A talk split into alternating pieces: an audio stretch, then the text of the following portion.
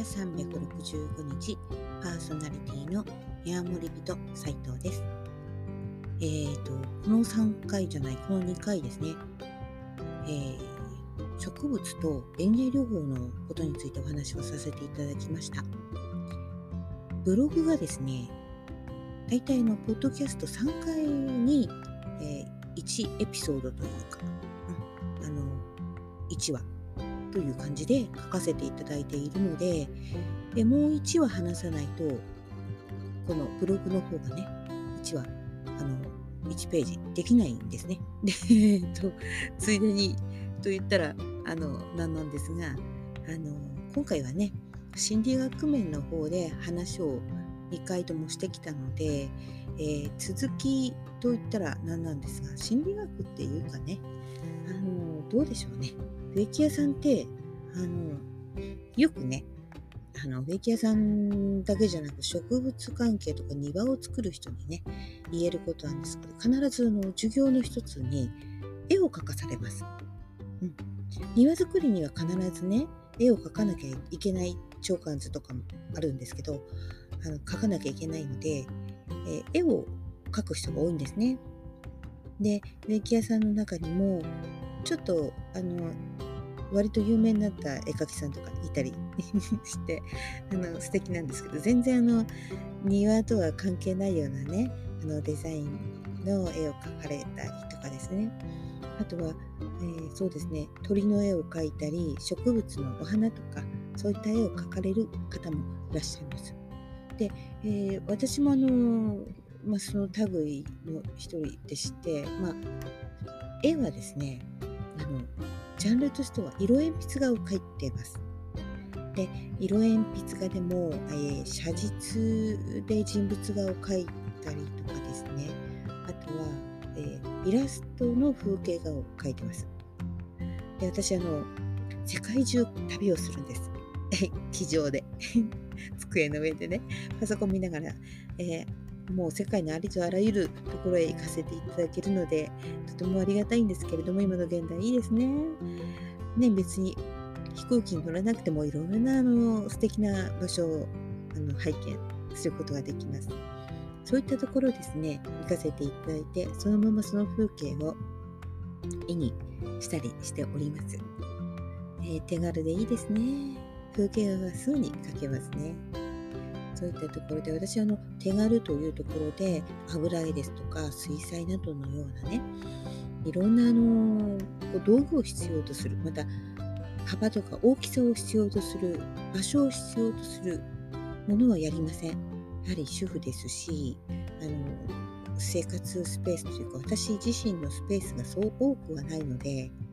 小さいところで手軽な、えー、道具を使って絵を描きます。そのためには色鉛筆がとてもいいんですね。色鉛筆で、えー、とてもあの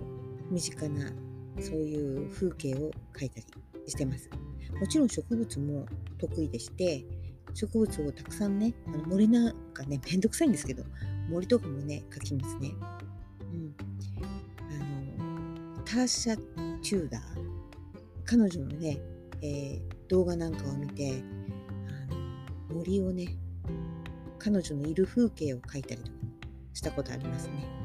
葉っぱ一枚一枚がね、もう大変でね、一枚一枚描くわけでもないんですけど、それを一枚一枚に見えるように描くっていうのがね、